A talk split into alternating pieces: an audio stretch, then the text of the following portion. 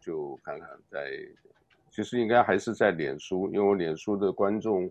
呃，毕竟多一点啊，毕竟多一点。可以啊，可以，没问题啊，反正我配合，咱们老朋友了，四十多年老朋友了，四十多年了啊。当年当兵在大南岛，在小金门的时候，咱们有一段时间有空档聊天，我记得印象中我我不记得聊什么，但我记得是无话不谈，谈了蛮多，大嶝岛谈了很多，谈的很，就是感觉到就是当时少数一个彼此可以交流的知己朋友。哦，当兵时其实都没什么机会这样交流，不多。好，现在脸书这样子，因为什么？这个也有一个朋友跟我建议啊，这个跟我建议这个。如果说这个呃真正有什么类似战事，他说你的报纸在这个前沿地区，可能做一下这个及时的军事的报道和评论，可能这个对大家这个呃不论在哪里啊，从台湾以外，我就讲自由世界应该都会很欢迎、很需要啊。那个部分的话，这个我们再找机会再谈，好不好？因为那个的话就是。呃，因为我现在也关注到这个台湾的这个国防部啊、解放军的动态啦，还有这个太平洋司令部，因为它这都有官网嘛，而且都是公开的啊。这个是的，到时候做一些翻译什么，这个也挺好的，是吧？对。那好，那我紧张。对，那我呃各位呃朋友大家好，我们今天的这个又跟南半球啊这个呃老杜。啊，这个呃，墨尔本老杜啊，Joseph 啊，跟大家在连线。我们今天专门谈一个电影，叫做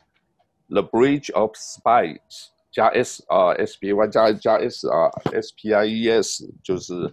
表示呢，这个呃，刚好是讲到这个冷战时期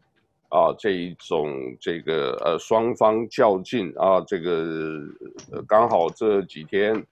U 二飞机。啊，这个因为 U-2 飞机啊，这个监视到这个呃解放军的这个军演，结果呢，解放军的这个就是中共政权呢觉得不，就是我也要给你这个玩个花样，所以他发了这个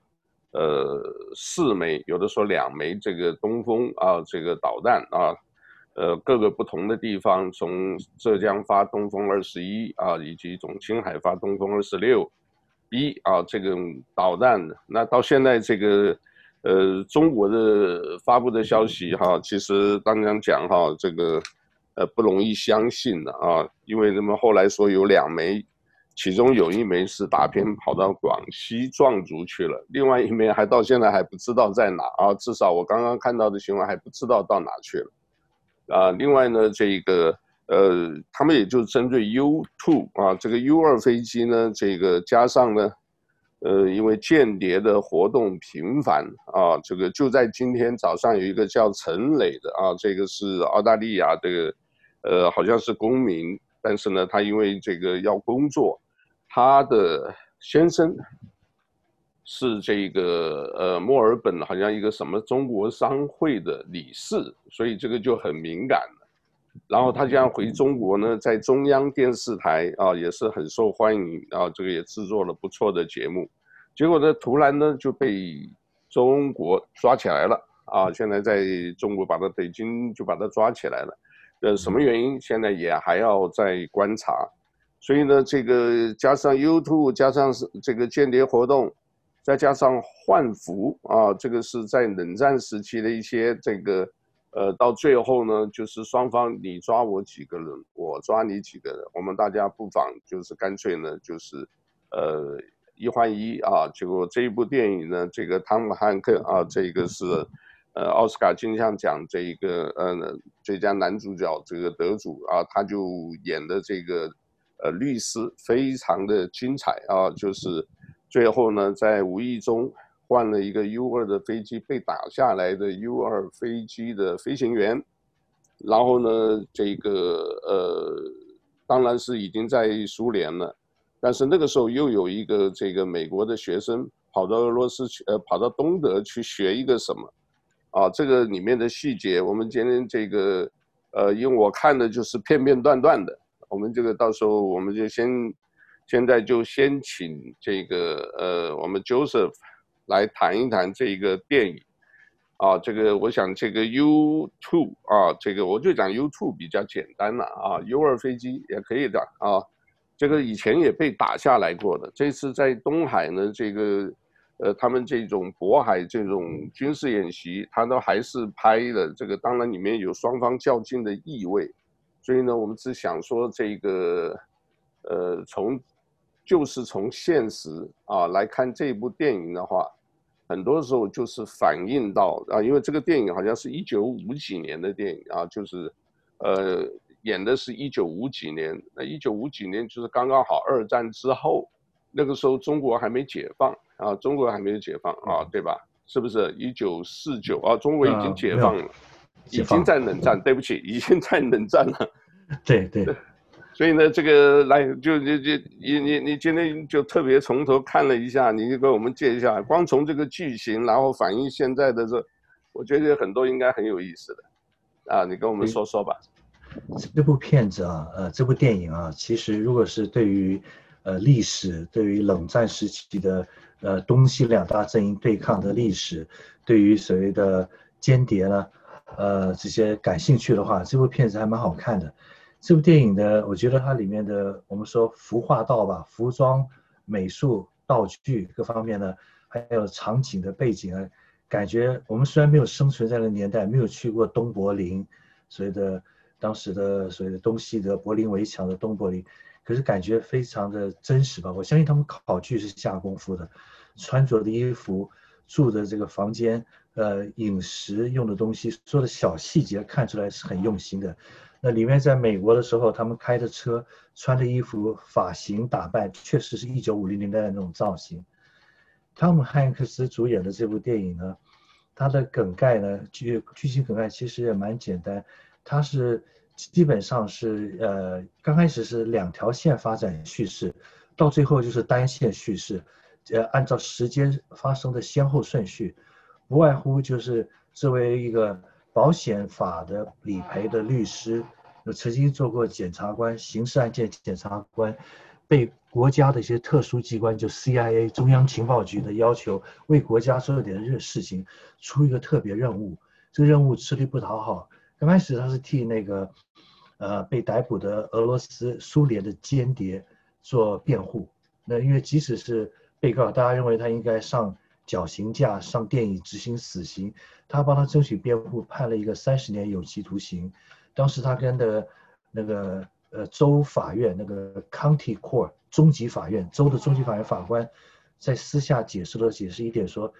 从保险业的观点说，将来可能有一天，万一那么我们保留这个人不要他他直接到法官家跟法官在开庭前讲宣判前讲说，最好不要判死刑，万一有一天我们有同样的人。呃，落在苏联手中，呃，所谓的间谍，那么他只是为他自己的国家执行任务嘛，所以，那么我们到时候有可能可以有一个筹码可以交换。他这个只是一个从保险业的风险管理的观点提的是，没想到最后没有多久应验了，应验就是在那个 YouTube 高空侦察机，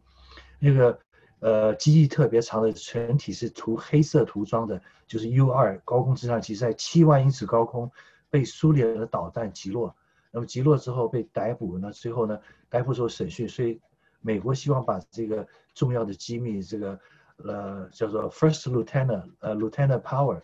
就是鲍鲍威尔这个空军少校飞行员把他给换俘，交换见俘虏，跟那个被逮捕的那位俄罗斯的那位住在美国的间谍，这个俄罗斯间谍用的掩护身份是画家，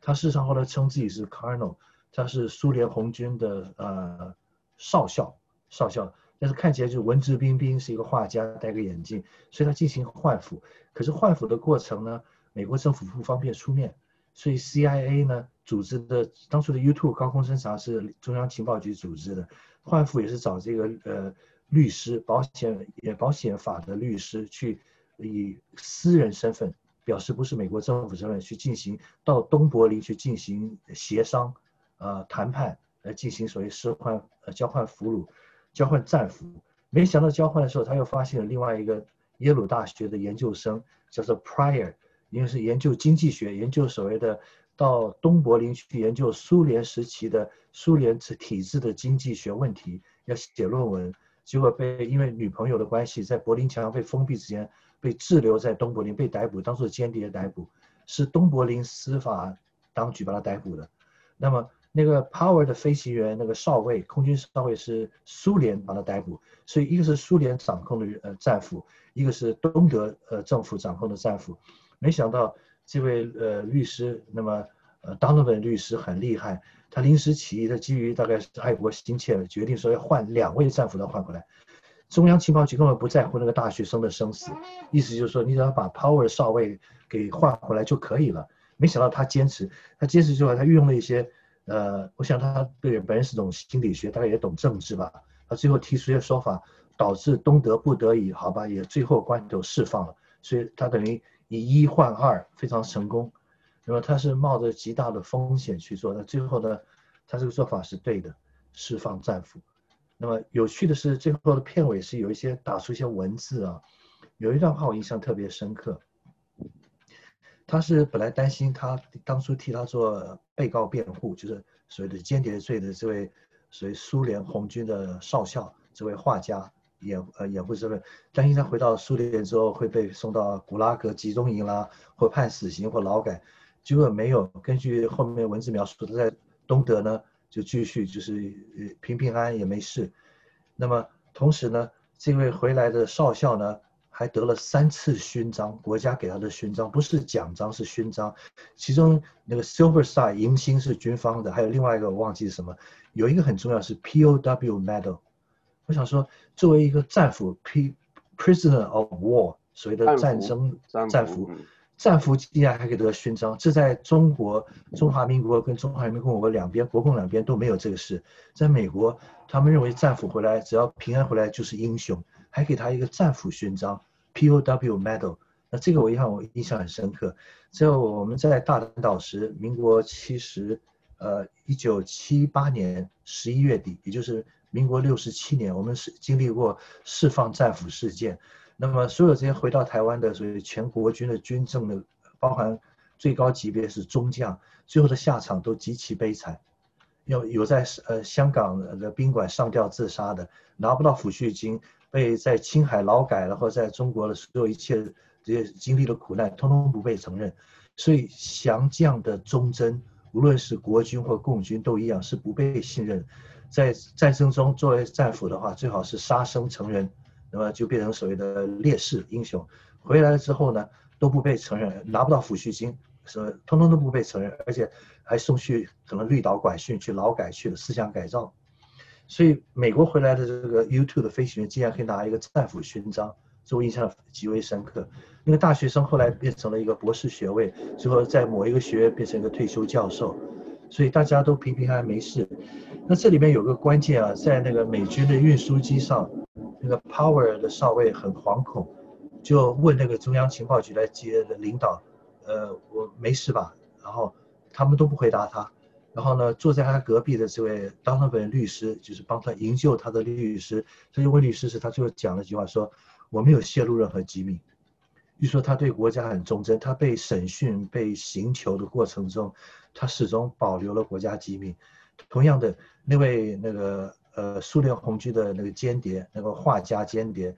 呃，少校也一样，他也没有泄露苏联的机密，他作为 KGB 的隔别屋的派来的特工，所以他们回去都没事，他们都很就经历过这个残酷的考验，被被审讯，被逼供，最后他们都没有泄露国家机密，都是忠贞的。可是这个好像这个呃苏俄的间谍，这个在美国并没有受到任何的刑求，好像没有演出那一段。影片中没有描写，最多就是不断的逼问他。但是那个 YouTube 飞行员用疲劳轰炸的审讯，不让他睡觉，大灯照亮，一一睡着就把他叫醒，然后还用水来泼他的头，所以他等于是受到一种不是拷打，但是是一种寻求，也让人生不如死、极度疲劳的寻求方式，也是让你的。呃呃，不断的有人逼问问题，让让人让人的意志力崩溃，也是非常可怕的一种寻求方式了。就是不让肢体上有痛苦，可是精神上就是疲倦的受不了那种痛苦。哎，这位这个就是呃，苏俄的间谍后来回去的时候，他好像也就是无奈说，呃，我回去可能也是死，是不是？然后这个因为什么？就是已经就是我们不知道你有透露多少的给敌方给美方，对吧？然后另外呢，美国呢，其实基本上我们看电影是他没有透露任何信息，嗯，可是呢，这个可以看出来呢，这一个呃，因为那个时候大家都不相信嘛，那这个呃苏俄自己这个苏俄官方就认为你一定泄露了什么。然后这个美国呢，这一方面就是说这个想要收买他啊，对不对？他有提到说，你如果替我们美国什么这个做反间，或者是到时候做 double，对，是这个双重间谍，肯定也有你的好处。但是这个呃，这个上校还是拒绝了啊，所以呢，他他忠于他的呃所谓的共产主义信仰，所以他没有背叛。那么这个在呃各国的情报组织都是一样的做法，所以如果你呃所谓的叛逃了，然后呢你或者说你被逮捕了之后，你愿意反正的话，那么给你身份，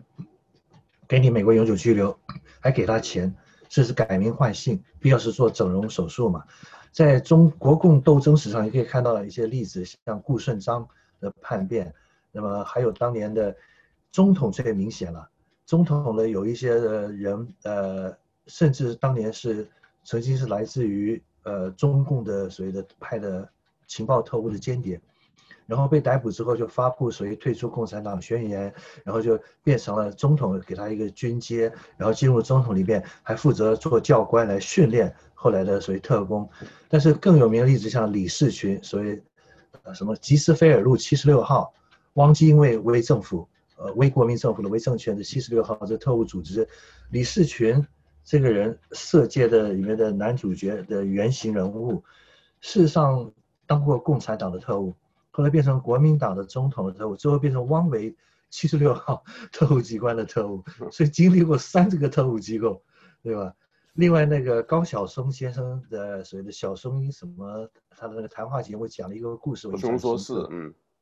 对，有一位崔先生，崔大师，太极拳崔大师的故事。他呢，他讲的是他晚年死呃病逝在旧金山。他是当年呢是学过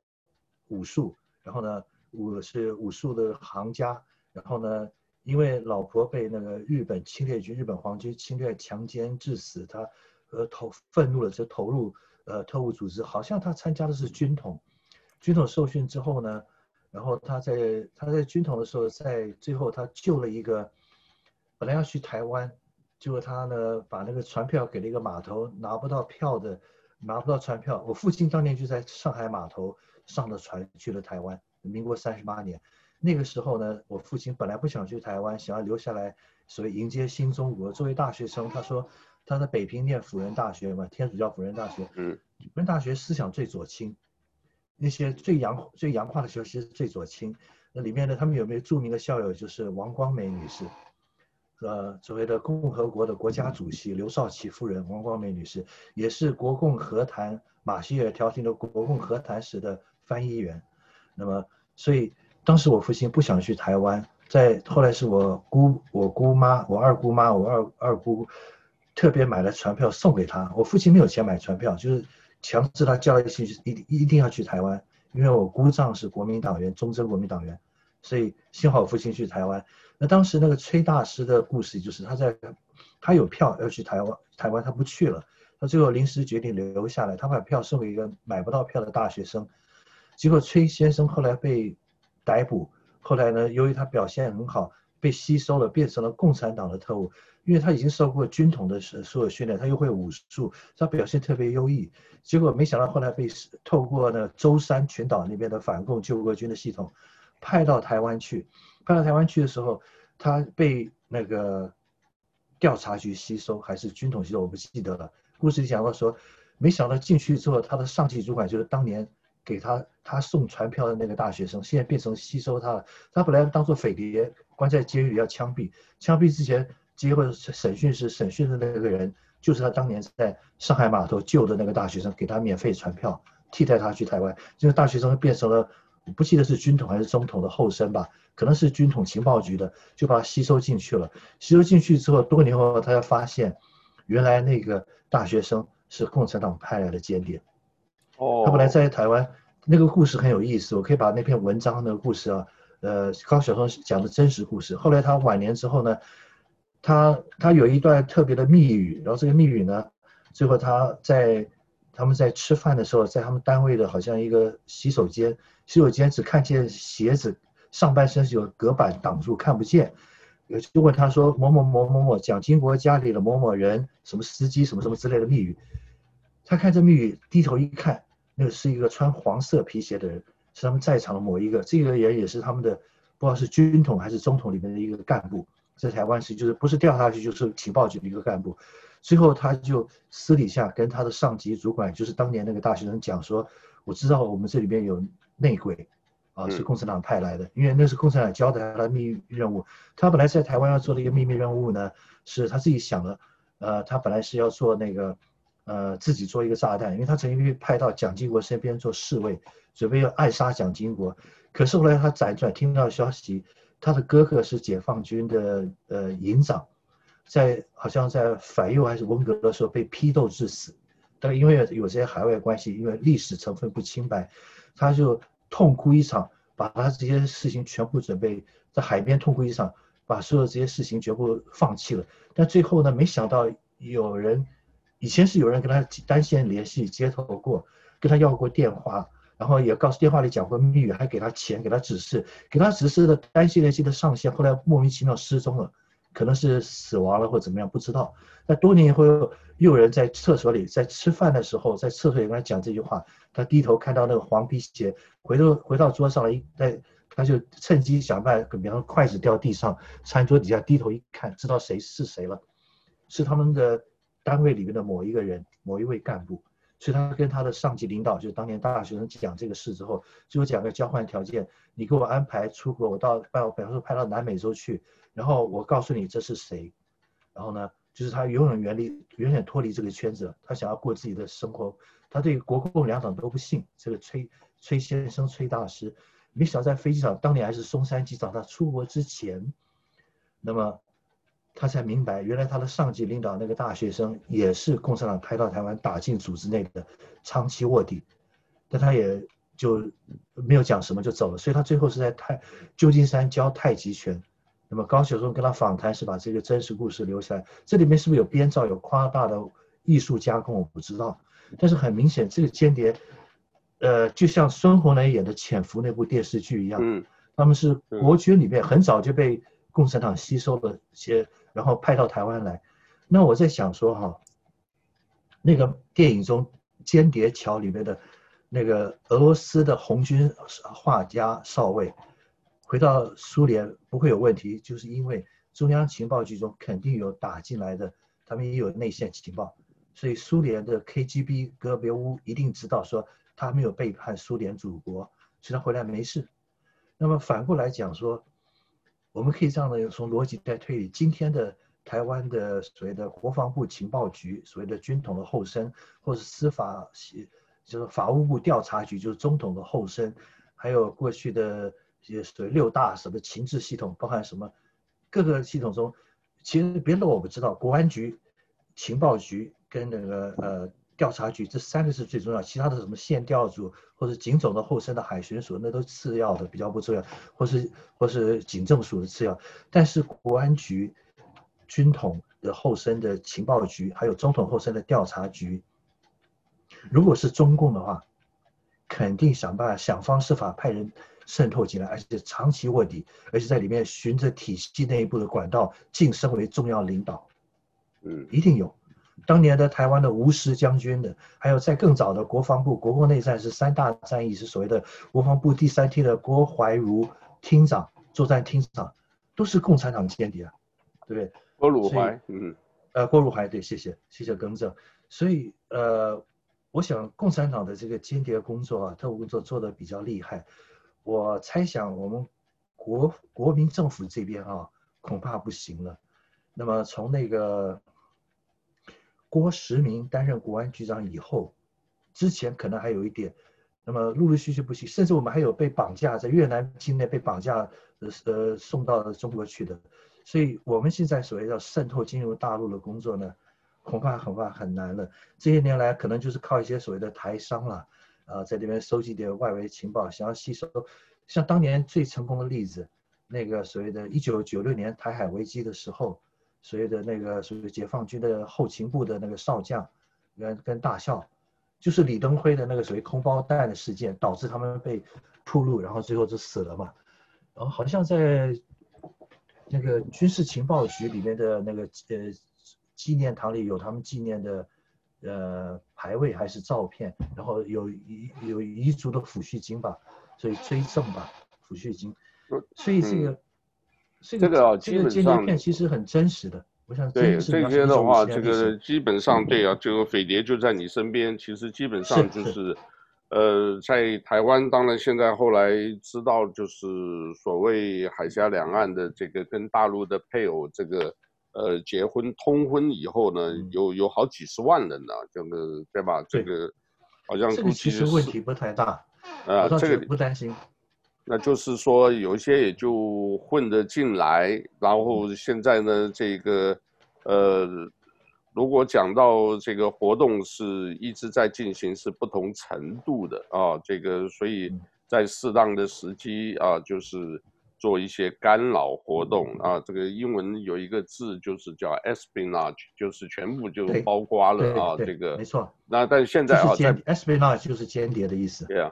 那在美国的这个现在要这个基本上两三天啊，可能也是川普政府也有意两三天就放一个消息，两三天就放一个，啊，这个因为这个之前联邦调查局啊，这个已经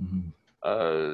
掌握了很多消息嘛，对吧？就是说每每多少分钟、每几个小时就有一个案件进来，而且这些很可能都会成案的啊，所以。呃，但是我这边呢，像我们自己这个有的时候，呃，放在这个公共平台，我就觉得有一些人的留的言，我就直接就跟他们讲了，我说你在美国，现在中美这样子闹的这样子的话，一定要看清时事啊，不要干小粉红做的事啊，因为你这个一做的哈，这个不光是影响自己啊、家人啊，你替。那种中共这种邪恶政权，你做事没好处的啊，他到最后就一个金无代嘛，是不是？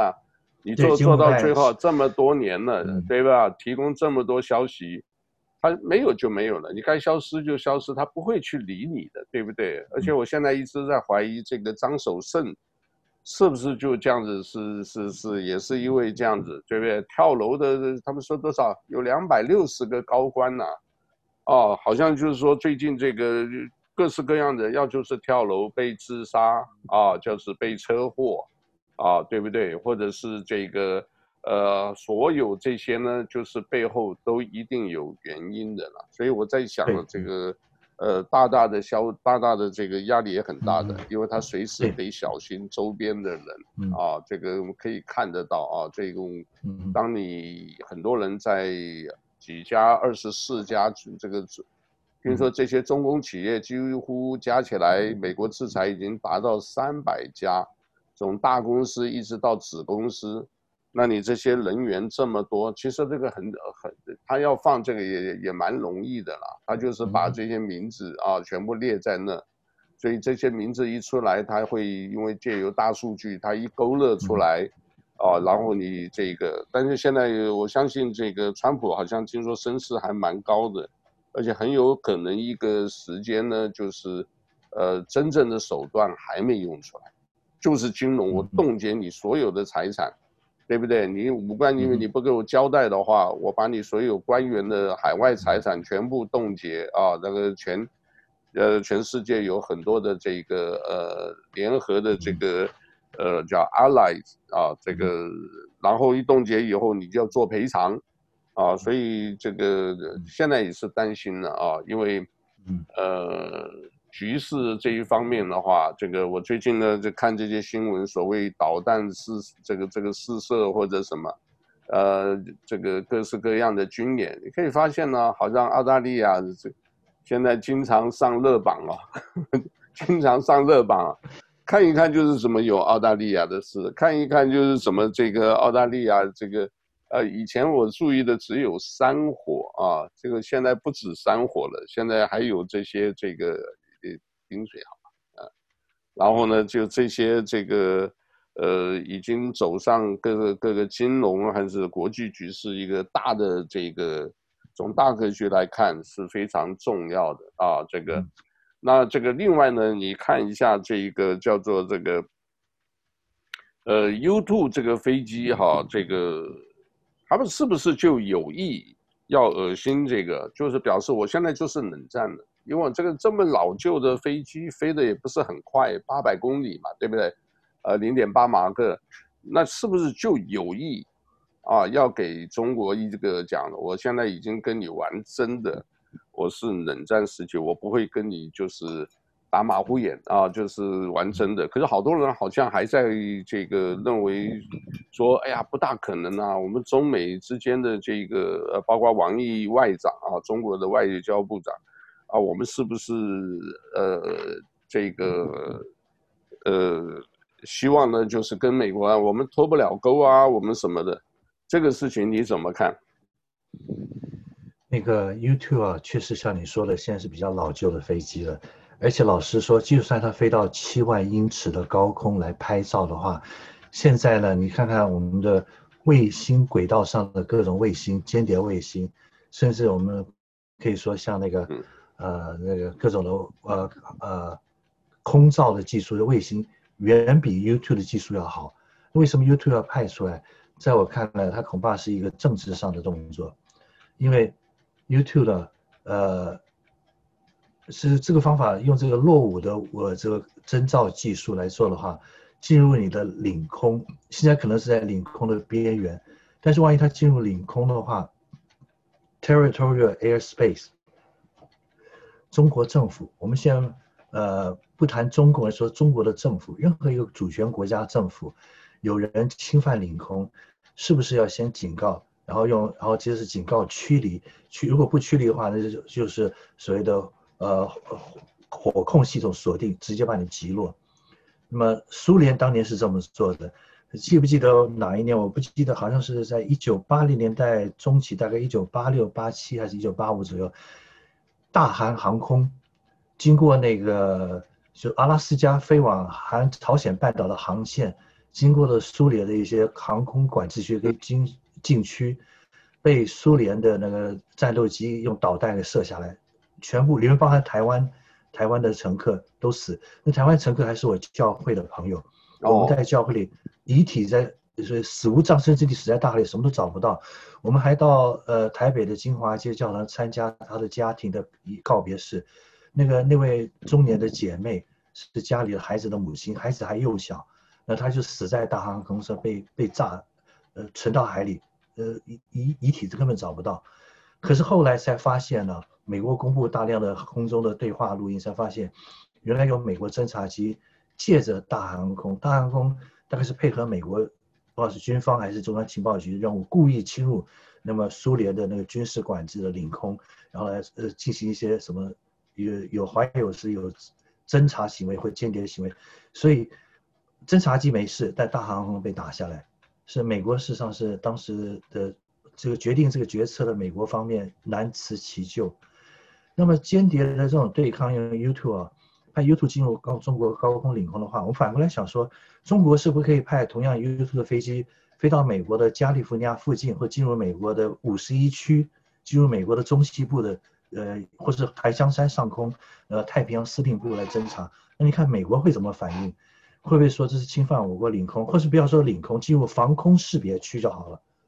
防空识别区的话，通常飞机战斗机会起来警告，会是呃发出警告信息，或是。辨识核实一下，但是进入领空的话，按照主权国家的做法，按照国际法的一些大家的惯例话，警告驱离都无效的话，可能真的就开火把它打下来了。然后打下来之后呢，就可以，要么忍气吞声，要么就是宣布，呃，这是宣战了，就会发动战争，从冷战变热战吧。那美国为什么这么做？我觉得是这这。网上有这样评论，不是我的说法，我是读到的，我觉得有道理，就是在施压，施压到压力的极限，看看中国会怎么反应。那么中国如果说一直说我不开第一枪，网上有这样说法，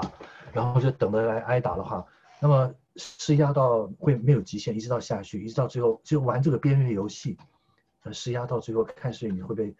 但是美国呃会不断的施压，那中国会说我不永远是讲说我不开第一枪，中国的想法我想估计很简单嘛，也就是说事情发生之后我是被动的，是你先开第一枪，你先打的。嗯，卢沟桥事变是你们日军对我们宛平县先开第一枪，借口一个士兵失踪，然后我们才被迫抵抗嘛。八二三炮战，一九五八年的八二三炮战也是共军先炮击金门，金门后来开始还击，所以会觉得中国人传统想法是叫做师出有名，我不是战争的挑起者，我是被迫来迎战，我是自卫还击。所以他是可能基于这种师出有名，希望争取国际社会的舆论方面的一个肯定，挑起战端者非我方，乃是霸权帝国主义，会用这样的想法，所以他会中国会继续忍让。另外一点就是考虑到现在积极主动，希望把冷战变成热战，或者一个小区小规模的区域性的小型武装对抗的小型战争的，恐怕是白宫，恐怕不是中南海，因为这对川普的选群。对特朗普选情有利啊，那么对他有帮助，他可以所以转移内部的矛盾，转移焦点，然后大家呢增加他的支持率，所以的人气会升高。那么所以的你要说所谓的军事往往是军事跟外交往往是内政之延长嘛，我为了政治目的而服务。那川普现在或者特朗普，他现在是急需要这么一个，他的这个疫情搞得一塌糊涂，BLM 的黑命贵的社会黑黑白矛盾啊，所谓的。呃，种族矛盾、歧视各种问题，最近又被打了七枪，下下半身瘫痪，一塌糊涂。那黑人，所以这些矛盾他没办法解决，他还没有拿不出什么成绩来。所以经济上面现在大家都疯封城的情况下，经济也受到损失。所以特朗普呢，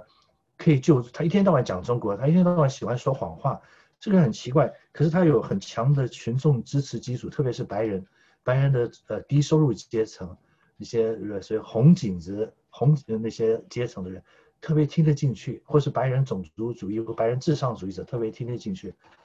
老实讲，特朗普不是一个可信任的人，他是一个说谎的人。可是那个拜登也不觉得 太老了，也确实不让人信任。嗯、我觉得两个都不是，就是美国选民，我是美国选民的话，我是个美国公民，我觉得这两个坏苹果之中要选一个比较不烂的而已，没什么好选择嘛。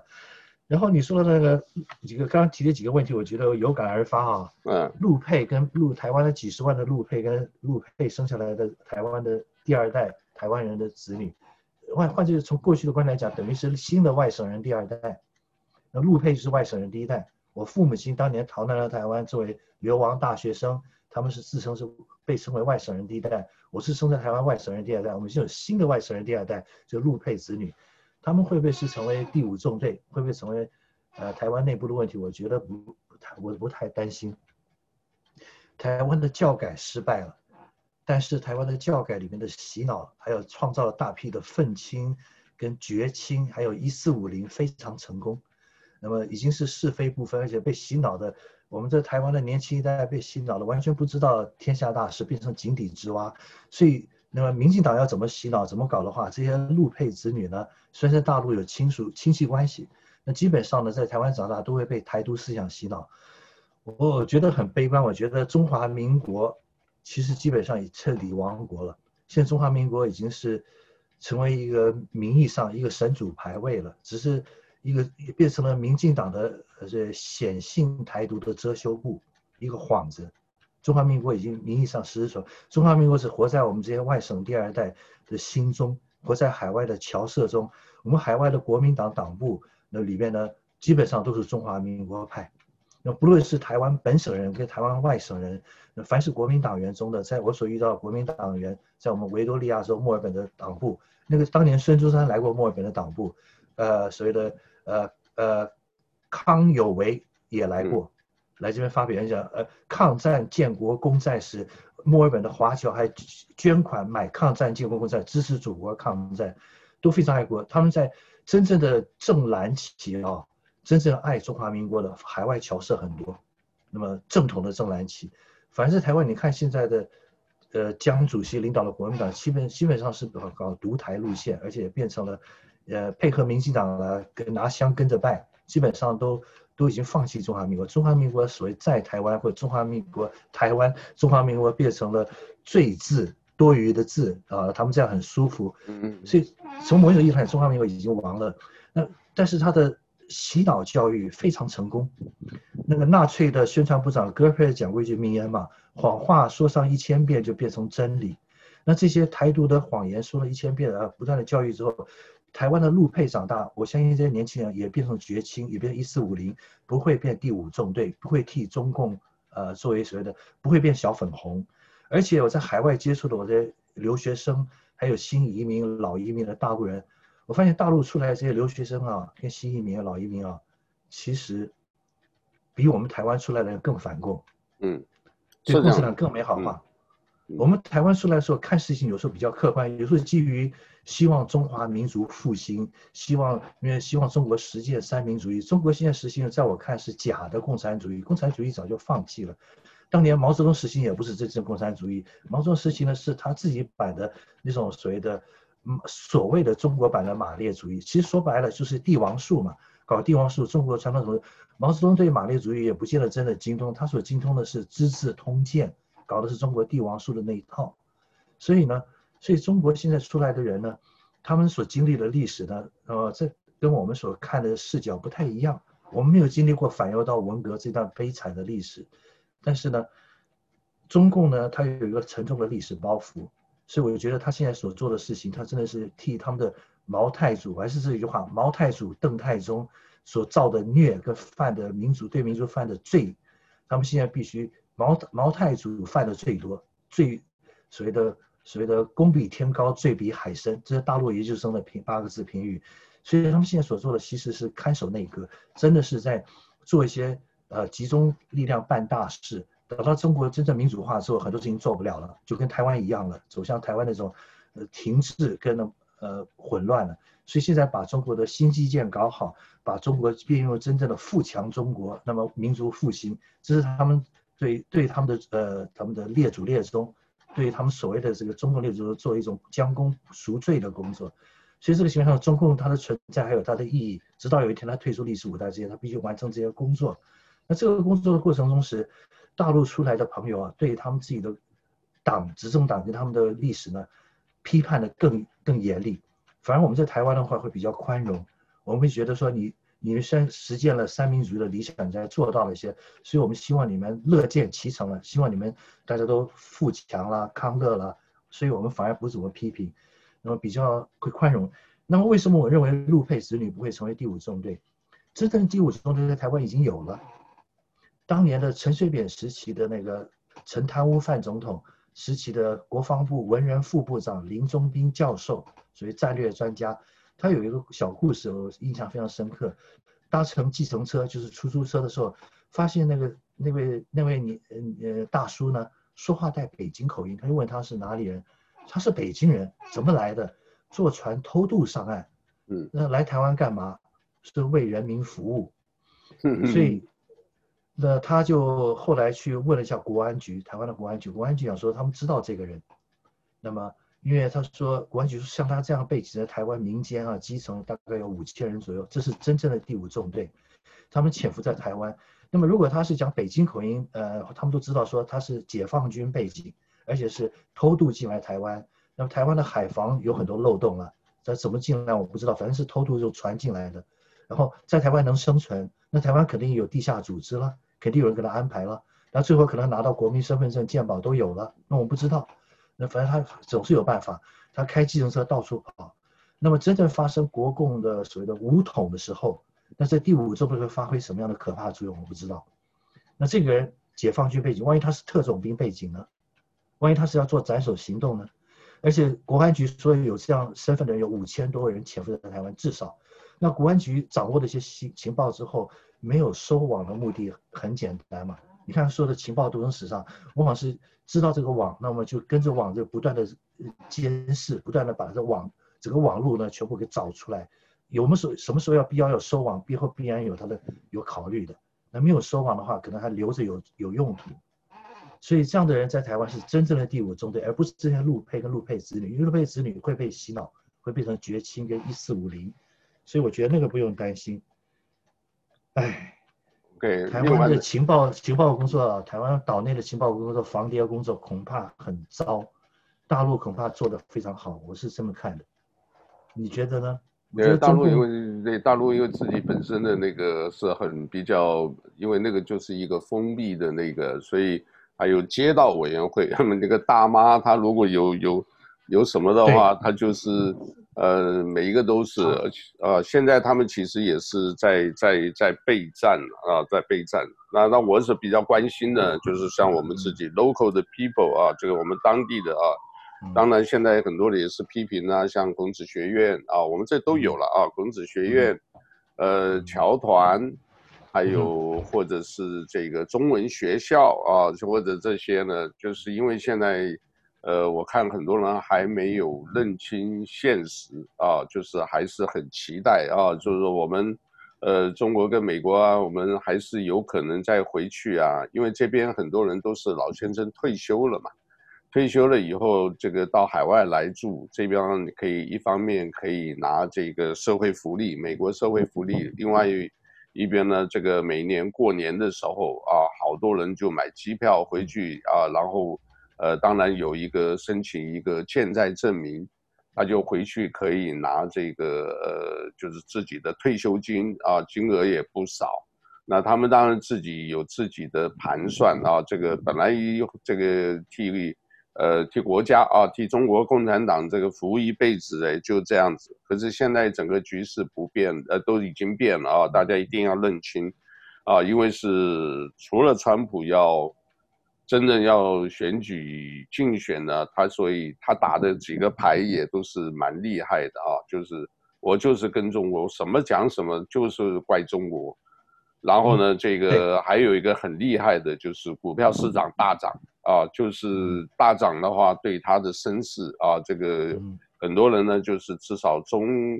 呃，中产阶级的人呢，非常支持他啊，就是希望说这个，呃，他如果继续选上，让呃，Let America Great Again 啊，就是在美国再次强大。那美国强制他那，就有一个修昔底是陷阱嘛，对不对？就是说你一个国家这个中国崛起，那你已经挑战到美国的霸权啊，这个百分之八十一定会有一战啊，这个历史的这个呃经验啊，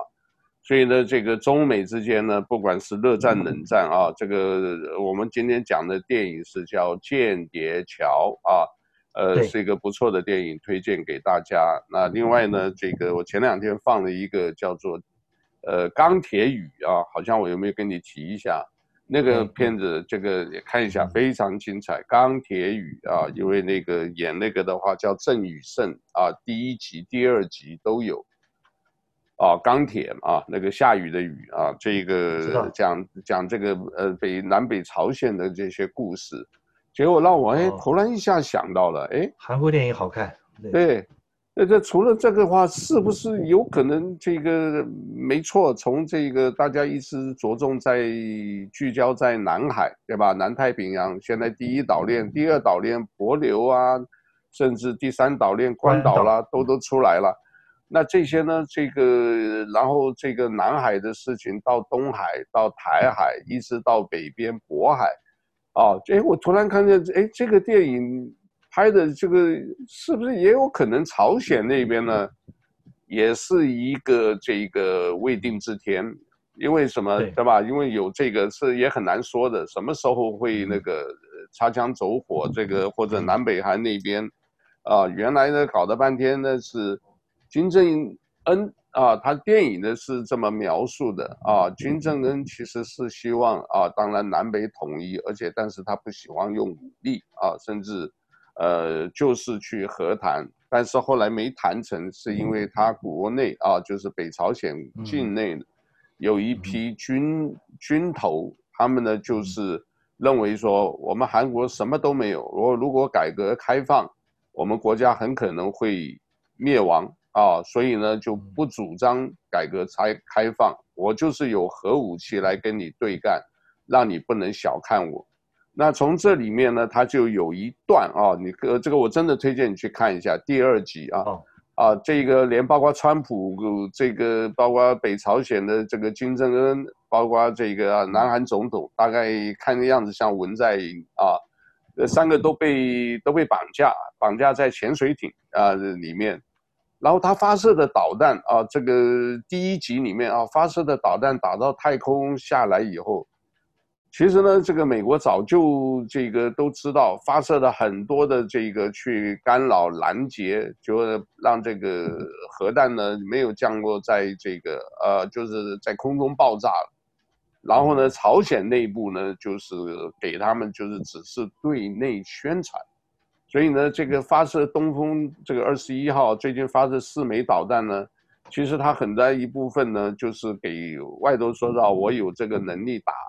其实可能还不够啊，就是你那个打是打，有很多的话，你的这个真正的实力不够的啊。那另外一方面，其实就是骗中国老百姓啊，这个 show muscle 啊，然后呢，这个要大家整军备战。要准备粮食啊，就是好像这个美国帝国主义可能要对我们这个动手，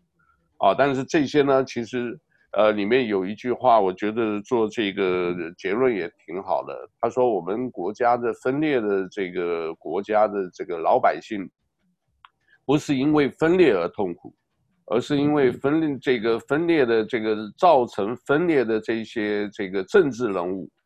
啊，他们的这个呃思想作为让我们感到痛苦啊，这个所以呢，这个很多大家有共识啊，因为什么？讲的很有意思，你不然你把你的核武给我一半，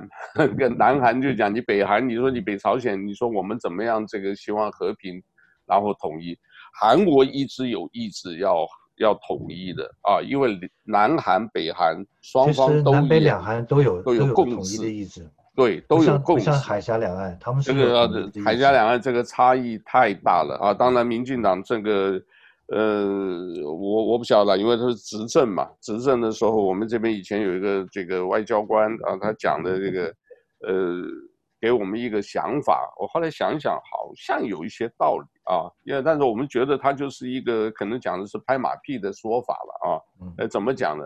我就问他，哎，某某选市长，你能不能支持你？你支持哪一位？他说，谁选上我支持谁。这个讲的有道理啊。明白，明白。他他讲的有道理啊，因为这为什么？他还后来有讲了，他说，呃，做永远的当权派。对啊。在这边呢，我们不能对这个对这个呃美国的这个当地的这个政治做任何的这个表态啊，要不然我第二天就被调回去啊，啊，也是我们湖南老乡，我就跟他就笑一笑，然后我就受教的受教的。啊，这个其实很多的时候在不同的这个就是跟他学的这种。那民进党政府，我跟你讲，他们现在当然我们知道了，这个共识实在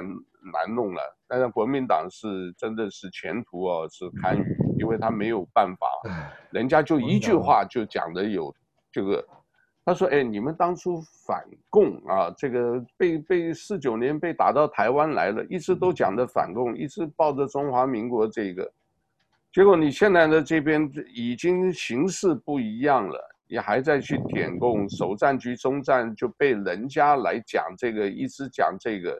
哦，呃，好像是你自己会这个矮化自己哦，这个有一点说这个就是叫做和平了，对吧？就是希望，呃，投降论，啊，那也有人反过来讲，也有道理啊。但我想想思考一下，真的也有道理。他说。就是因为这样子啊，这个中国呢就认为，哎，你们这里面呢内部有一部分人，你看是支持我们的，对不对？所以我们到时候呢，真正真正打过去啊，那些人可能也就是，呃，想要就存活，只是想就是投降嘛。啊，当年不是在那个什么这个周瑜，对吧？当年东吴的时候，这个也是有主战派、主和派，周瑜宝剑一砍，砍到一脚。啊，这个是应该是那个说是孙孙权吧，孙权的这个对，就是砍掉一脚。政权。对，我就是决定要干啊，所以，呃，台湾这个共识如果没有的话，真的很危险。我是认为很危险，擦枪走火以外，台湾没有共识的，没有共识。你提的两个，这上次提的两个也挺好的，一个就是已经整军备战，你不管怎么样，勿思敌。之不来啊，事无有以待之啊。另外一个那个第二个就你上次提的两点，另外一点就比比较难弄的，就是全，呃，全台湾的部分呢，这个呃，我想共识很难，取不到共识的话，你自己的话你，所以中国的未来，呃，真的不知道会怎么样。但是你你我我就问一个问题，你觉得这个冷战，现在的冷战跟这个一九五零之后啊，我们那个叫铁幕嘛，对不对？那个丘吉尔的演讲，这个里面有差别吗？现在的话，因为科技发达多了，这个如果说采用各种这种呃战术或者各种的话，可能影响的层面应该都不一样。你觉得有没有可能成功？就是说全世界围堵中国，然后真正让中国解体啊，就是中国共产党解体啊，不管它是划分几块论或者什么，那未来可能几十年都会受到影响。你怎么看？第一个啊，我的一个呃一向的主张，我是驳斥战争，主张和平。我希望大家全世界呢，所有的国家跟地区，所有的政体，大家共存共荣。当然这是理想化的说法，真实人生甚至包含圣经的预言，这都是不可能的。第三次世界大战，圣经已经预言了，叫做哈米吉多顿大战，阿米吉点必然会爆发。所以圣经也预言了说，国要攻打国，民要攻打民，国家与国家之间有战争，人民之间有内乱，或者或者内斗，或者甚至于小型内战，像美国的 BLM，这都是内乱。那么修昔底德陷阱啊，我希望能避免。中国的领导人还有中国目前的中共执政，恐怕也是希望所谓的用怀王道跟怀柔之道，可能想避免，不想要修昔底德陷阱。但问题是，主观的意志不随着客观形势而转移。现在是美国需要一场战争。美国老实讲，我们我们很客观分析啊，不是反美也不是亲美，而是实事求是的讲，美国现在实行的一些做法，特朗普呃的政权的做法，其实就是霸权跟帝国主义，他就主动去求战，希望挑起一动一场战争。那么挑起一场战争，联系了五眼联盟，加世界所有西方联盟的最后呢，如果它扩大了，变成世界战争，第三世界大战，那会不会就是阿米吉点，就是哈米吉多顿大战？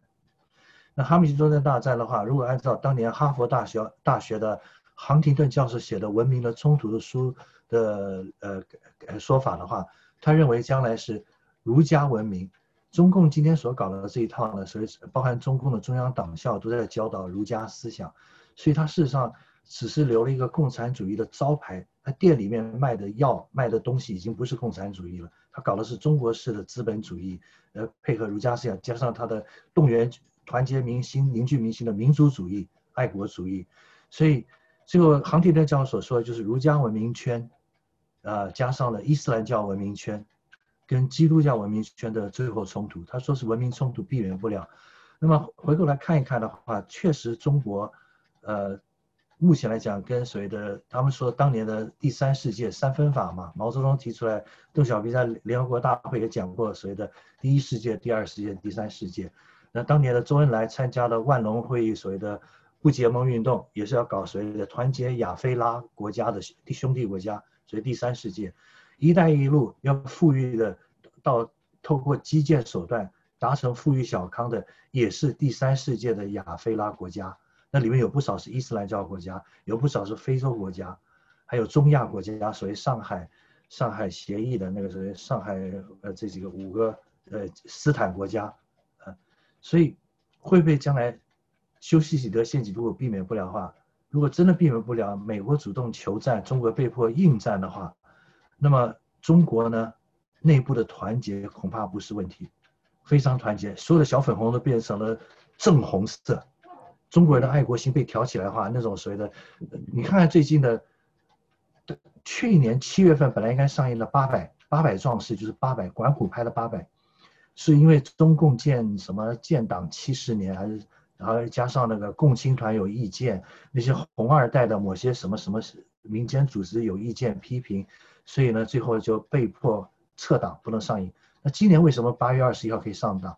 因为这个时候你拿什么上甘岭，拿什么狼牙山五壮士，或者什么什么小兵张嘎，这些都呃很难团聚民心。还有小兵张嘎地道战，什么敌后武工队，这些都会被人嘲笑，那都是微不足道的。然后那个上甘岭是太明显了，直接是讲所谓的寒战，所以他们特别强调所谓上甘岭精神，一场战役。或是所谓的镜泊湖战役，但他现在拿出来八百是国民政府八十八军，呃，主要是湖北人，湖北的呃所谓保安团，跟那个日军所谓的四百多人对抗好几千人，对对抗日本陆军的师团，跟日本的海军陆战队，那这个就很能，虽然出现青天白日满天红国旗，但是很看完的人无不感动，许多人流泪。它能激发人民的爱国心，那这个就是这个时机选在这时机准许格利牛来放映的话，很明显就是团结民心，激发人民的爱国心，让他可以设身处地的联想到，你看中国现在被美国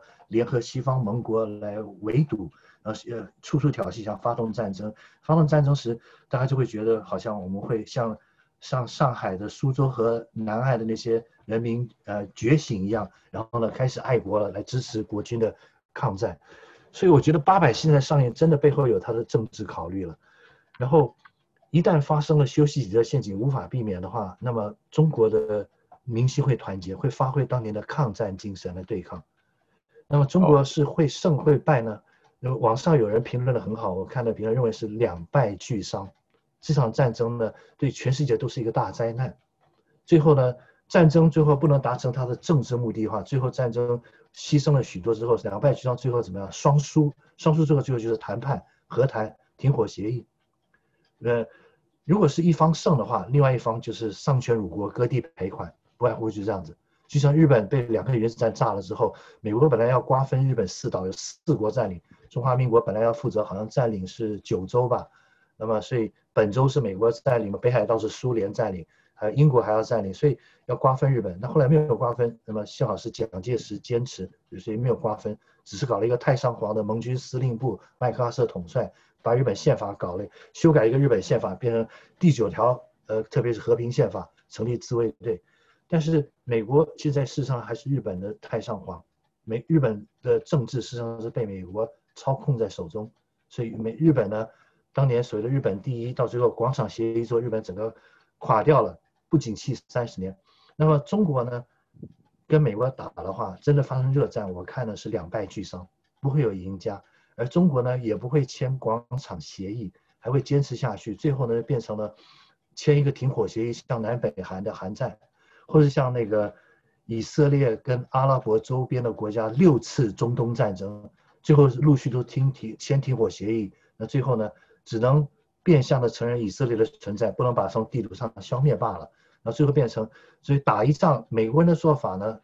霸道国家、帝国主义上啊，都是这样，我打你，打你打不过你的话，那我就承认你的存在，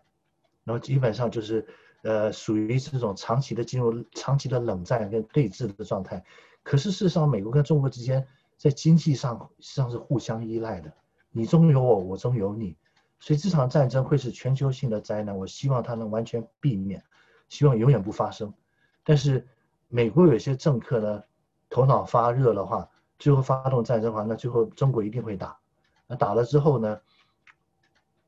就会看出来美国有多少的盟友了。因为伊斯兰教国家有这些国家有可能，大家先开始所谓的骑墙派围观，吃瓜群众。那最后如果中国和美国打成僵持的话，谁也没有胜，打两败俱伤之后，那就会有些人会选边站，会表态了。但是如果不信的话，就是全面扩大的话，那按照圣经的以西结书、以赛亚书、圣经新约的启示录一些预言综合起来看的话，将来的哈米吉多顿大战会有谁的哥哥跟马各，古代两大谁的帝国哥哥跟马各这样的势力，然后大家万国围攻以色列，耶路撒冷被围城，敌基督者跟那个支持基督的门徒的两派的对抗。那会不会就是这个杭廷特教授所说的基督教文明对抗儒家文明加伊斯兰教文明？我希望这永远不发生，但是我打一个大问号。那最后我想讲的另外一点啊，海外华人的处境。现在回顾历史，当年珍珠港事变之后，美国的檀香山的日本裔，还有美国的加州的日本裔，美国那西海岸的日本裔，都是美国公民了。结果被美国政府关到集中营里去，认为他们可能是潜在的第五纵队。当年的一些志愿呃从军的第二代，在美国出生长大的美籍日本裔的年轻人，他们受训之后组成的呃这个呃营的部队呢，是派到意大利战场，不敢把他们派到太平洋战场。那么，特朗普认为所有的中国留学生都可能是间谍，中国的访问学者都可能是间谍。其实到最后啊，特朗普发表这些言论之后，受害的是所有华人。台湾移民一样会受害，会受到种族歧视。美国也有种族歧视，没错，一样很明显。然后呢，我们这边离我家不过是六公里远的那个小区，那个家里的车库门被提提到被喷漆啊，喷上 COVID-19，所以的中国人去死。那么所有的中国人，不管你是台湾来的中国人、香港来的中国人、新加坡中华人、马来西亚华人，大家通通受害，因为他把把它叫做中国病毒，好认为中国要负责任。现在很明显的发很多证据，我们论科学不论政治的话，不要把它政治化的话，这个病毒可能源起于美国，最有可能是源来不是来自于武汉，所以反正他特朗普这么做是有他的政治目的，反正就尽量抹黑中国就好。可是，一旦发生热战的话，所有海外华人的忠贞都不被信任，我们在这边作为老移民，我们都会被当做中国间谍。而其实你看历史上发生的一些案例啊，真正的间谍往往是最不会被怀疑是间谍的人群。台湾的叛国贼卖台的间谍罗智贤将军，国防部的那个资通室的那个主管，道道地地台湾人，在金门前线游泳过去的林毅夫，当年的林正义是当年的国军的样板的，是台籍宜兰人。我们外省人第二代反而不会背叛，反而效忠，呃，台湾是效忠中华民国台湾，会背叛是道道地的台湾人。那真正会，呃，成为第五纵队的间谍，往往是你想象不到的，往往是你最信任的一群的族群。那我们这些被怀疑的对象，其实我们都很效忠啊。我很明显，我们入籍宣誓规划入籍成为澳大利亚公民，成为美国公民都要宣誓的。我是在我的那个那个城市的市长面前，大家集体宣誓。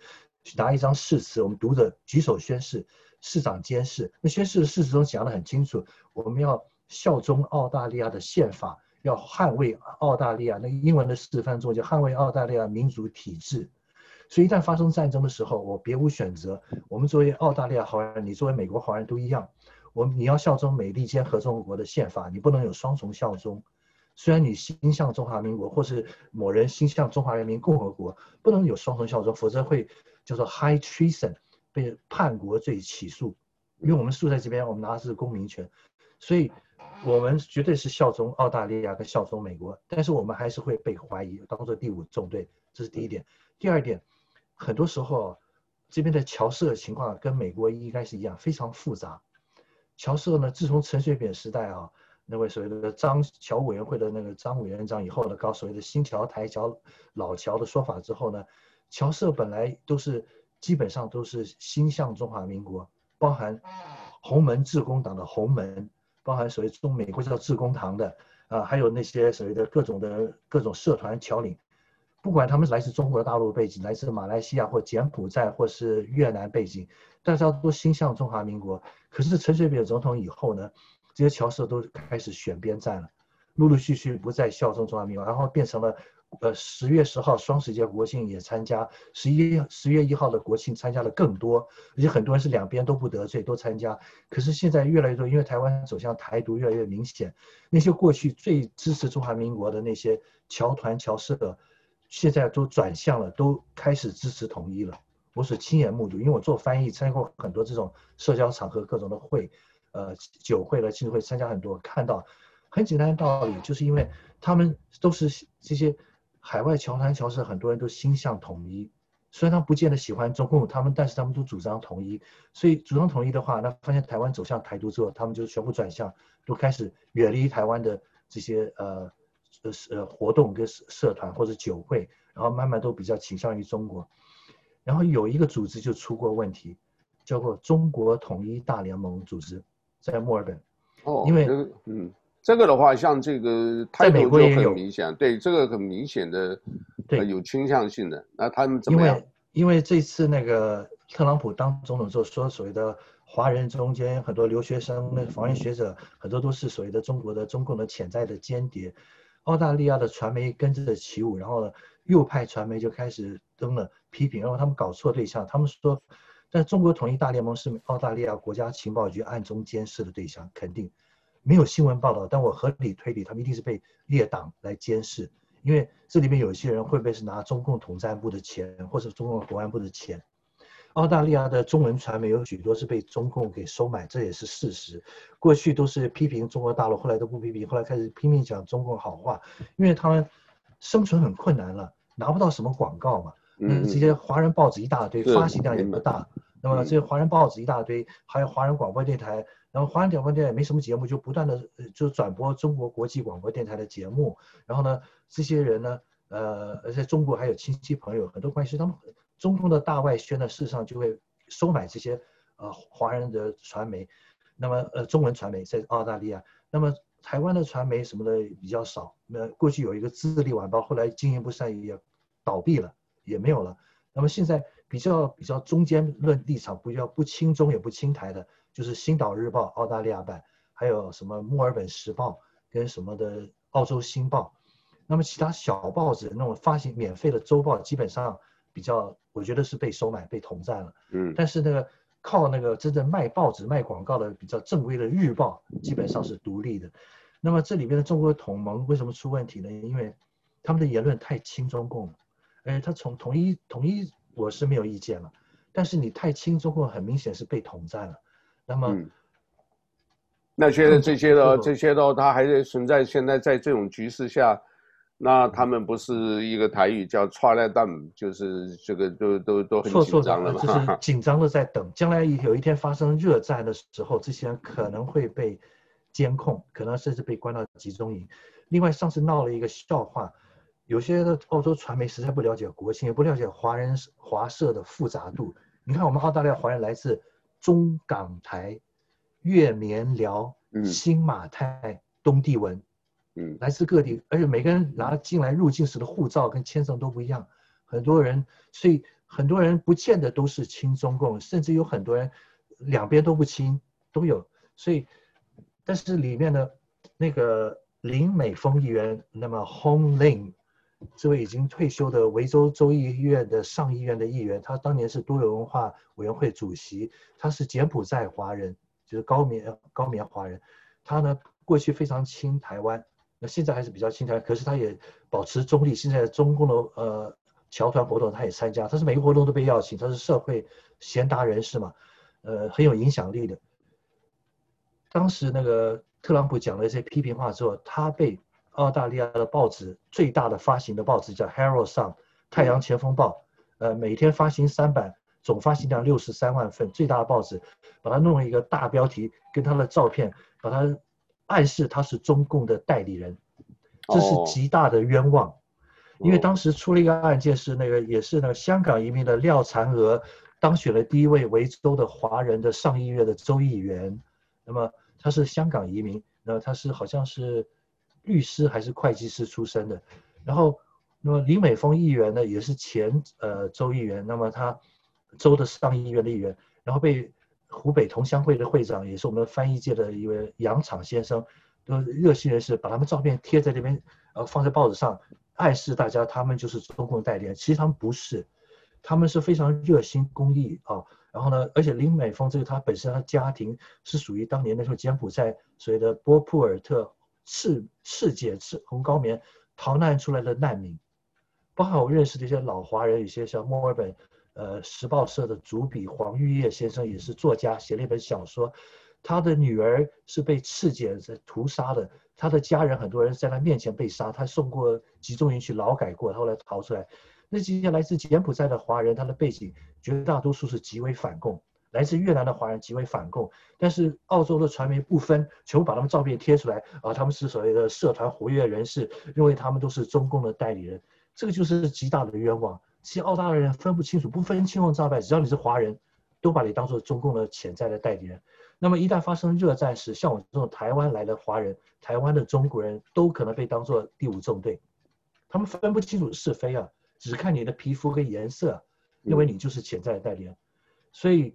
最好不要参加中国统一联盟，或者是这种比较很明显的亲中共的社团，不要表态。就算我是我是主张中国统一，我是反对台独，可是我希望统一是在三民主义统一中国，或是中国变成中共下台，中国成立新的中国民主党、中国社会党，进行实行三民主义。即使今天的中共，我觉得中共已经到了它的历史任务的晚期阶段，它实行很多时候已经实践了三民主义理想。这话不是我说的，是新党的荣誉主席许立龙将军，当年我们国防部总政治部主主任许立龙将军所讲的，说是中共已经实行了三民主义，我们乐见其成，因为功不呃，所以功成不必在我，因为他们。他们民生主义他们做的特别好，那么民权主义呢，他们逐渐在进步中。那么随着民生民权，然后呢，那个呃民族民族主义不是民主不是问题。那它的民权里面牵涉到将来的真正的法治，不是中共强调了法律制度的治，是法依法而治的治理的治。那这个还需要完善。那我相信会有的，时机到必然成熟嘛。等到中产阶级大量兴起，民智已开。然后情势内外情势改变是水到渠成必然实行。台湾的民主是一个大笑话，台湾今天的民主是一个异质化的一个一个诈骗集团下面用的各种这种假民主，实行的是独裁专制。台湾网上的那个汪志雄，伊利诺大学的教授汪志雄先生写的文章我很同意，他写的那个今天的民进党会是明天的共产党，今天的蔡武则天呢？他所做的事情，很多实际上，其实上是进行了，不叫做动员抗战时期的一种专制了。那么台湾现在没有真正意义的民主，事实上变成一党的党天下。那么国民党已经是苟延残喘了，没有什么力量，没有什么牵制制衡。民主一定要有制衡嘛，你反对党不能制衡，那叫什么民主？然后台湾的民意，台湾的传媒、电视台说的传媒，基本上百分之九十九全部是民进党的绿色的声音，全部被收买了。任何反对声音没有了。嗯，中国形势情况其实传媒情况跟台湾是一样的。那么我觉得现在将来有一天，或许中国还会变得真正有言论自由了。那么反而台湾没有。呃，台湾现在很悲哀啊，民主走到这一步，所谓的民主是假的，是政治诈骗集团的所谓的异质化民主，非常悲哀。嗯，这是我的牢骚话了，对不起？嗯，没关系，好。那现在呢又一个就是澳大利亚政府要通过立法要求 Facebook 和 Google 要付钱来刊来刊登这个各媒体的新闻内容，你听过这个事吗？这个我倒没有留意，但是呢，会不会这么做？有可能。呃，因为澳大利亚议员啊，议员有言论免责权，呃，联邦的参议院、众议院什么议论一什么样的提案都有可能，但是最后。要变成立法的话，还是要经过参众两院的三读通过的程序，最后送给代表英国女王的联邦总督，所谓 Royal Consent，皇家签署的同意权，法律才能公布生效。所以很多的异想天开的各种言论，什么提案都会有。那最后能不成为法律？没有成为法律的话，那么用所谓的行政机关的行政命令啊，政策规定，不太可能，因为你法律上。你要依法行政，你必须有一个刚性的法律，由参众两院通过之后生效成为法律，行政机关才能制定它的规章跟行政命令。所以这个我倒不觉得特别担心。好，这个我们讲的够久了，这个呃，我们要可能有机会就多上来一下。我最后问一个问题，你现在这个背景的照片有一个后面有一个人头，那个人是谁？那个是他的用那个阳台啊设计的，是澳大利亚土著人的呃一个脸孔。那这个公寓楼呢是一个很特别的设计，近看你看不到，就是黑白条阳台外面的这些装饰，远看是突出一个人脸。呃，它是用各种的阳台和外墙的装饰设计。哦，这个脸是谁的脸？是不是哪一个一个土著人？我倒没有特别留意过，下次把他的那个。事迹找出来，呃，把你传过去，你看一看，它说明 是纪念某一个土著人的，可能是那个，我猜想是那个 Mabel 吧，那个马堡法案，就是在差不多。毛利是不是毛利的这个？不是，毛利是新西兰，毛利，新西兰，毛毛利族跟台湾东部东海岸花莲的阿美族是近亲。阿阿美族跟毛利族是他们是有血缘关系，DNA 来讲是近亲。那个好，那个好，那个澳大利亚的土著人，土著人好，有机会有的多了解一下哦。我们今今天介绍还我还我土地的还我地权运动的马宝法案吧，还是我下次查看土著人的维权的。我们的这个也希望啊，这个也多少这个除了我们呃檀香山以外，我们也希望呢，这个也多少一下介绍一下南半球，因为现在澳大利亚啊，这个也是呃时不时啊几天就有一个大的新闻出来，最新的一个就是陈雷啊，现在但是还不敢确定他是澳大利亚籍。但是他在中央电视台、中国中共啊中央电视台这个呃担任主播啊，他又被捕啊，所以这个背后又有什么？这个所以让这个现在连记者或者相关的都是一种高维的这个啊，这个因为你报道嘛，对吧？你报道真相，他就认为你这个蓄意挑衅，对吧？你如果不报道就不讲话，这个也就算了。但是你如果一个政权只有一个声音也不妥当，啊，所以像我我们是当然基本上我还算是独立作业。我说过了，我们这边的话，中共呢或者是台湾的这个，呃，不管是蔡英文来或者是中国什么大的来，他们基本不找我们的啊，因为他找了你这个随便给他放一个炮，他这个呃。也拿你没办法，但是呢，他也不愿意找这个麻烦，所以呢，大家就是歌舞升平啊，报喜不报忧啊，那些我们就 呃有时候是没办法了。没有，你看过我们报纸没有？没有哈，我发个连，我发一个链接给你看看。我我主要是卖广告的，主要是什么都是。所以我们跟 local 关系好，就是一定要拼经济，经济搞不好什么都假的，好不好？对，哎，你那边是八月三十一号，我这边是九月一号，你明天九美国九月一号，在此先预祝记者节快乐。哦，中华民国，中华民国记者节是九月一号。哦，我们是中华民国的国民，所以我父亲先父他是新闻记者，他一辈子新闻记者是。总编辑职位退休，然后过世，Okay. 所以我们记者节我印象最深刻。我们庆祝他是在在后来到了台湾，是不是？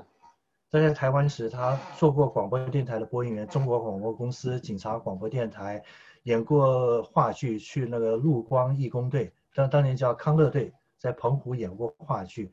拍过农民电影公司一场电影，一部黑白电影，那就是后来的台制电影公司，最后进了呃所谓的中央日报。叫他入党，他不愿意入党，后来给他强，后来强迫入党，都到后来都是失联党员那么多年还扣党费，最后他跑进了英文中国邮报，就是做到退休总编辑。哦，那不错啊。我父亲是新闻记者，不错不错。哦，所以我是我我对新闻界是特别有好感，因为我父亲是新闻记者。你也是在传媒的，所以咱们记者。我也是，我我是真是没办法，养家活口这个，我我就好奇啊你。你这个的话，像这个你没有呃，也算走这一行吧，因为我们这个呃住，呃就是一些驻苏利做做翻译，对不对？跨这个不同的语言、不同的文化啊，这个给介绍给大家也是不错的。那你父亲后来？之前我参加过高考，就高考没没过就算了，考的就是国际新闻行政人员，因为我考过那个检定考试，新闻行政的检定考试及格，可是高考没过，所以就算了。那考个考过了会怎么样？考过的话，目标是争取外派，就是新闻局外派人员。哦，新闻局。比方说派到海外，就是海外有外交系统、有侨务系统、有新闻体育系统的都是外派，等于是类似外交官一样。要新闻国际新闻行政。情报，然后明白了，明白了。那你这个好，这个没关系。我们这个来日方长，你自己有没有替你父亲写一些什么东西呢？我替他写家传，要写传记，因为他的故事呢，呃，可惜他过世，好像生前口述历史只花了两三个小时，不够多，实际上是留给子孙看的。他经历过一些故事也蛮奇特的，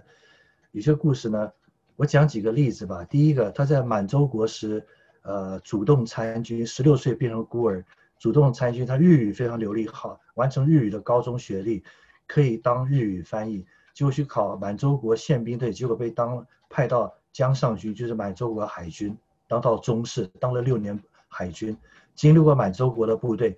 然后我抗战胜利之后去北平念辅仁大学，到了台湾当国军的少尉军官，就是康乐队，就是后来叫陆光义工队，后来就逃掉了，觉得没有前途了。当年跟曹健、呃钱陆、长风这些人都是一起在义光队、呃义康乐队演话剧的，后来觉得没有前途，就做逃兵了，逃官了。逃官之后变新闻记者，所以他是少数这样的当过国军又当过满洲国军队的，两边都当过兵啊，职职业军人，后来变成新闻记者，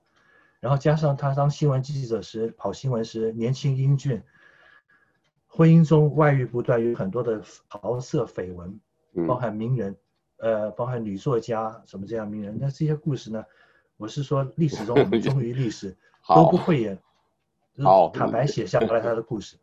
那个没关系，那个我们有机会。这个你现在的工作情况怎么样？会不会呃非常忙？如果是空的时间。工作情况呢？呃，通常是星期二、二三四五，礼拜一呢，呃，通常是早上是 Zoom 平台的口译，那么二三四五呢是下午跟晚上，所以我只有那个星期三、星期四是晚上要上课。星期二跟星期五是下午上课，都是用 Zoom 来上课，所以给学生上课。我主要工作就是用 Zoom 上。上完课上了这上上到五点就休息了嘛？对，都是五点。星期三、星期四不一样，是晚上七点上课到七点半上课到，不是七点上课到九点半。星期三、星期四这两个晚上，我可以把时间表给你一份。发给对啊，就基本上我我觉得基本上就像今天这个，你等于你那里礼拜二下午五点半，我下课了，就是因为下课就有空了。这个是一个固固定的时间可以，固定，这个我们就故意固定一下这个，然后我就是可能也请你是不是？呃，我们现在军事方面的这个可能要多留意一点，然后这个我固定礼拜二差不多就这个时间跟呃我这里礼拜一晚上了啊，你那里礼拜二下午现在应该是已经五点了，呃，你那里应该七点了，我们讲的蛮久了。对，我晚上七点零四分，没错。对对，所以这个的话我们聊天没问题了，聊了，反反正我也喜欢聊，没问题。哦，那好吧，那我们今天就先谈到这了吧，这个时间也够长的，好不好？然后我可能会有一些的话，这个简短一点的，像专门讲的某一个部分，我把它裁剪一下啊。所以这个大家就是平安，好不好？就是平安喜乐，好不好？好，那今天就讲到这里了吧，谢谢啊，就是哈喽哈。不客气。我不知道你们那边要怎么讲，你们有没有？我们叫 Good day，澳大利亚招呼叫 Good day，G O O D 呃 D A Y，Good day。用澳大利亚发音的 Good day，好日子，好吧？再见，你好跟再见都用 Good day，都都一样，都一样。好，谢谢啊，好，拜拜，嗯，拜拜，拜。